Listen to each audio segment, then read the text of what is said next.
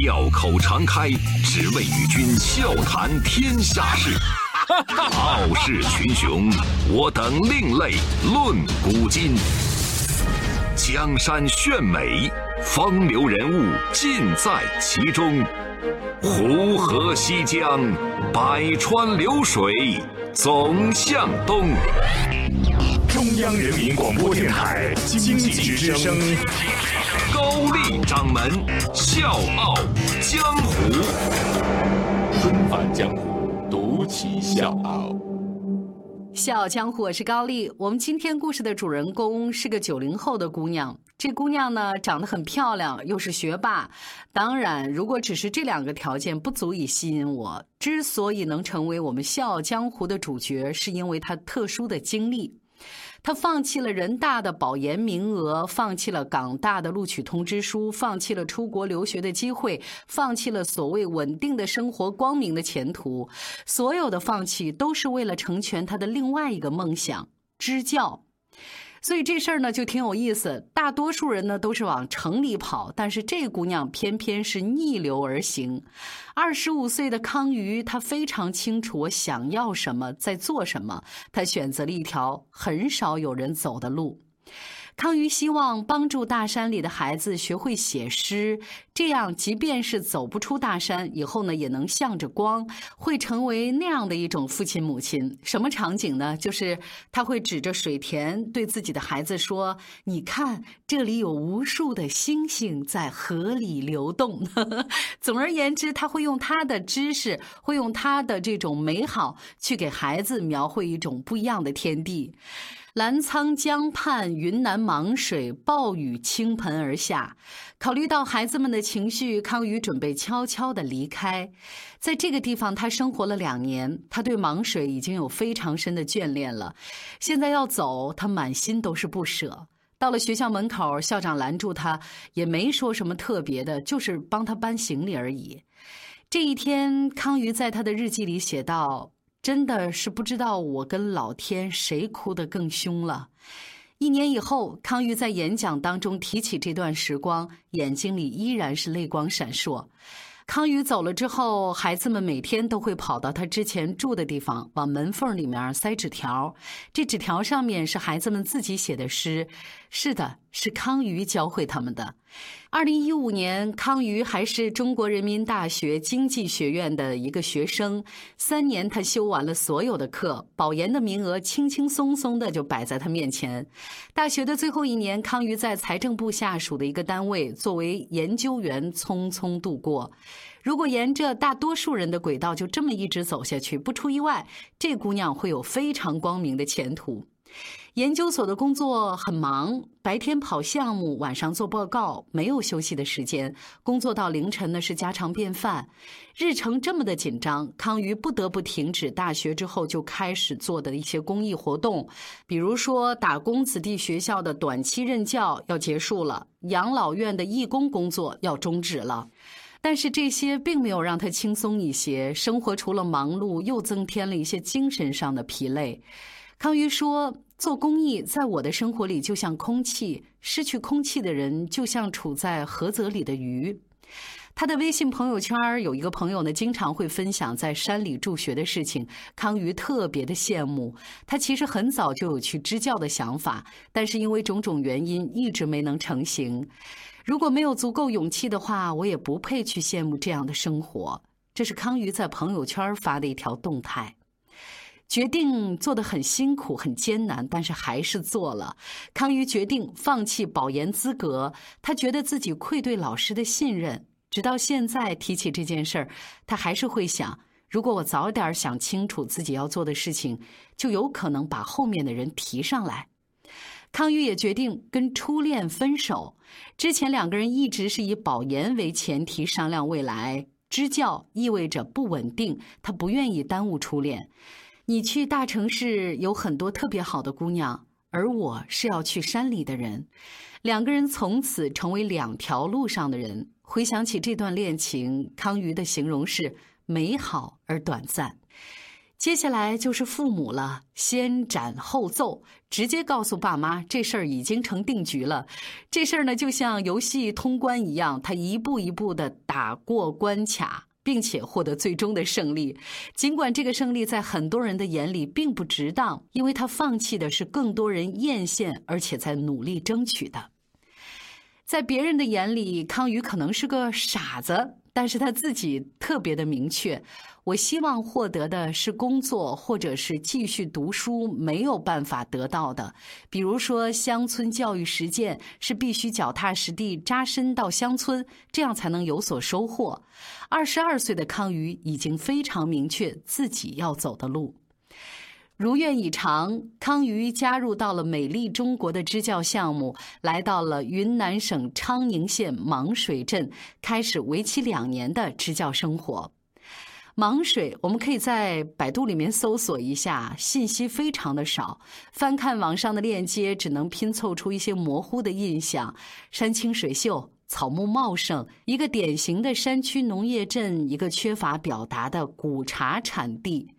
出发之前，康瑜的爸爸跟他说：“闺女，既然呢你已经做这个决定了，那就每一天都要多努力一点，好吗？老爸相信你。”康瑜呢也是这么想的，希望能尽自己所能帮助孩子走出大山，考上大学。但是事情总是有超出想象以外的东西，支教还是挺复杂的。跟之前他听到的不一样，这里的孩子并没有那么渴求知识，而是普遍的存在厌学情绪。康宇感受到的更多的是他们对学习的冷漠、不写作业、对抗老师、缺乏自信。一学期谈七次恋爱，祖祖辈辈生活在这个地方，他们从来没有想过有不同的可能性。问题棘手，时间有限，康瑜着急了。怎么在两年时间里面尽可能的把这些问题解决掉？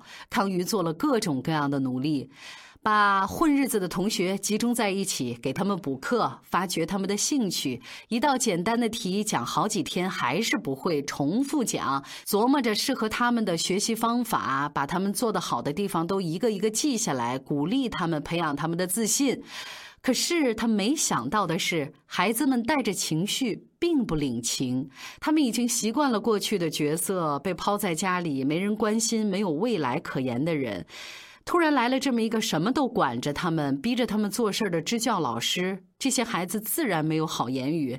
我爸妈都不管我，老师都不管我，你凭什么管我呀？康瑜不生气。他觉得这些孩子不是故意跟他对立，而是因为过去他们对于老师有那么一点怨念。当地的老师真的不好当，学生多，事儿杂，除了学校的事情，还有自己的家庭。基本上呢，就是一边看着学生背书，一边手里抱着自己的娃，或者是一边炒菜一边管学生作业。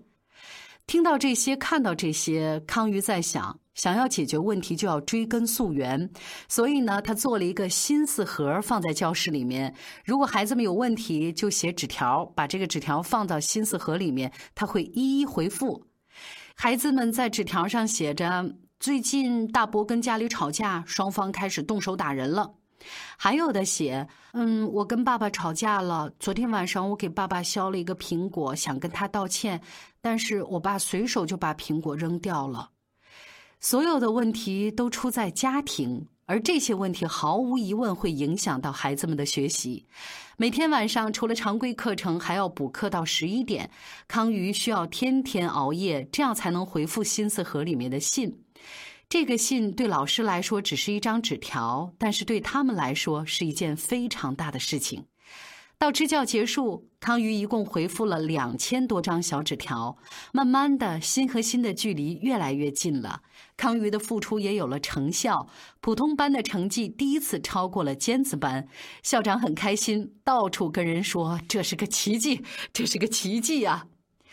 两年很快就过去了，是时候说再见了。之前呢，康瑜教过这些孩子们写诗，所以这个时候孩子们选择用诗歌表达他们的不舍。老师，如果你是礁石就好了，那我可以变成海浪去拥抱你。可是你是天上的星星，我们抱不到你。他们也不挽留康瑜留下，只是写：老师，我们想像风，像云，像大鸟。你去读书了，我们就跟着你越过太平洋。离开的那天，康瑜哭得很惨。不是孩子们离不开我，是我离不开他们了。等再跟孩子们相见，康瑜是带着诗歌出现的。这一次，别人眼里的傻瓜康瑜又放弃了出国的机会。那他为什么会选择诗歌呢？周一到周五，早间五点，下午四点，欢迎收听高丽掌门笑傲江湖。请在公众微信搜索“经济之声笑傲江湖”，记得点赞哦。我们需要把时间拨回到二零一六年十月份的某一天，窗外下雨了。康瑜呢，当时正在给孩子们讲书法。这个雨滴坠落在地上，滴答滴答，然后又溅出了水花。孩子们看着雨里面的风景，康瑜看着孩子们，他就想起以前跟奶奶一起唱歌、念诗、晒太阳那样的时光。于是乎，他就说。孩子们，咱不写了，去看雨吧。然后我们写写东西，写什么都行。还没等孩子们惊诧完，他又拿过来一个红色的小音箱，The Rain 的音乐响起。康宇举着小音箱在教室里就这么转悠。角落里的一个小姑娘突然就掉眼泪了。康宇过去看到小姑娘写了一首诗：“我是一个自私的孩子，我希望雨后的太阳只照射在我一个人身上。”温暖我，我是一个自私的孩子。我希望世界上有个角落，能在我伤心的时候空着，安慰我。我是一个自私的孩子。我希望妈妈的爱属于我。这种自私让人心疼。康瑜决定让写诗的活动持续下去，给孩子们表达感情的渠道。他们心里有很多想要跟别人讲的，但是一直没有任何人可以听到。写诗要取笔名，不知道怎么取，康瑜就建议可以用这个时候你的心情，加上刚刚吃过的东西，这是蛮有趣的。然后你去看吧，芒水中学涌现出了一批有奇怪笔名的诗人，比如说开心的杨玉啊，他在秋天的课上写着。风吹得很慢，因为不舍得吹乱小姑娘刚梳的辫子；雨下得很慢，因为不舍得打湿母亲晾在院子里的被子；而我走得很慢，因为不舍得影子跟我走得太累。还有一个诗人叫慌张的杨玉，偷偷的他写了这样的一首诗，被康宇捡到了：我愿和你自由的好着，像风和风，云和云。另外呢，有个诗人叫期待的尔斯 啊，都是吃的东西。他的心情苦闷，他向世界发出了追问：这世间所有幽深的黑暗，也终有天明时刻吧？而天明时刻那一抹温暖的日光，是否能够让苦苦等待的人忘记所有阴冷和绝望呢？所以你看，诗歌受到了大家的欢迎，就这样固定下来了。一个班到一个年级，一个年级到整个学校，春夏秋冬，康瑜带着孩子们写诗。山里面的小孩就是这样，他们经历着我们不曾经历的苦难，而这样的情况下，对世事的悲悯、单纯、热爱更加的弥足珍贵。我不需要唤醒什么，他们本身就拥有，而我需要做的就是肯定，还有一再的肯定。康瑜把它称作是“四季诗歌行动”。后来，“四季诗歌行动”获得了首届哈佛 C 的社会创新挑战赛的银奖。这个时候，所有人都在夸康瑜，但是他说：“我对物质生活要求不高，我喜欢跟小朋友相处，所以能做好这份工作。”那时候的康瑜不会想到，自己在做的不只是工作而已，而是在实现自己的天命。支教结束之后，康瑜按着计划准备出国资料。九月，资料差不多准备完了，康瑜呢，偏偏在这个档口生了病，挺严重的。低血压，吃药也没用，每天都躺在床上，吃个饭都觉得累。医生呢就让他保持好心情，说这样呢血压才会慢慢的恢复正常水平。但是康瑜没办法开心起来。自打跟孩子们分别之后，他整个人就笼罩在失落的情绪里面，好像他失去了一部分的生命力。转机出现在教师节那天。队友呢给他带来了一大箱子孩子们写的纸条，其中呢有一个叫小玲花的女孩写了一首诗：天上的人儿在点灯，地上的人儿在许愿。在信里，小玲花写了一句改变康瑜人生路径的话，是这么写的：“康老师，我希望有更多的孩子像我这样，在诗歌里找到自己。”康瑜说：“也是那一刻，我突然觉得，其实不是孩子们离不开我，是我想要做的更多，我离不开他们了。”康瑜在这个时候发现了自己的天命，他想起支教的时候校长跟他说的话：“小康。”你知道这个小镇未来是谁的吗？是那些走不出山的，只能留在山里面的孩子们。他们现在怎么样，未来的小镇就是怎样的。孩子们不能等，教育的事儿不能等，所以康宇马上就着手组建了团队，取名“视光”。他希望能够通过诗歌让孩子们发现，他们就是大山里面的光。认同视光理念的志愿者们也聚集起来了。康瑜笑着说：“我们是史上最鸡血志愿者团队。”志愿者小树跟康瑜提出来，我要加班于是乎，每天晚上，小树呢都在电脑前面忙活着制作诗歌晚安卡片。志愿者肖华和希文带着小伙伴做视光的月刊，孩子们的诗歌、视光的成长，点点滴滴都记录在月刊里。大家为教案、为选题、为诗歌产品，一次一次的讨论到深夜。康瑜呢更拼命，带着睡袋跑遍了第一批申报视光项目的学校。现如今，视光已经有了两万六千多名学生，覆盖了云南、山东、甘肃两百九十四所中小学。康瑜说，他印象特别深刻的一次是，有一位老师在他访校要离开的时候，拉着他的手说。小康老师啊，你刚刚看到了吗？就是角落里边那个小男孩，我第一次发现他的声音原来这么好听啊！刚刚课堂上那个孩子读诗，这是他在班级两年来第一次发出声音呐。康瑜希望改变大众对大山孩子的认知，不是求知的眼睛，不是悲惨的命运，而是孩子们充满想象力的诗歌。康瑜希望走不出大山的孩子，在成为父亲母亲以后，会指着水田对孩子说：“你看，这里有无数的星星在河里流动。”康瑜还希望孩子们可以通过诗歌去歌颂爱，去记录情感，去表达思想，即使成不了太阳，也要始终向着光。康瑜用诗歌给山里孩子的生活变了一个魔法。现在，不同地区、不同学校、不同年级的孩子们，他们有巨大的勇气，用巨大的能量去喊出：“我们是光。”小江，或是高丽，明天见。每种色彩都应该盛开，别让阳光背后只剩下黑白。每一个人都有权利期待，爱放在手心跟我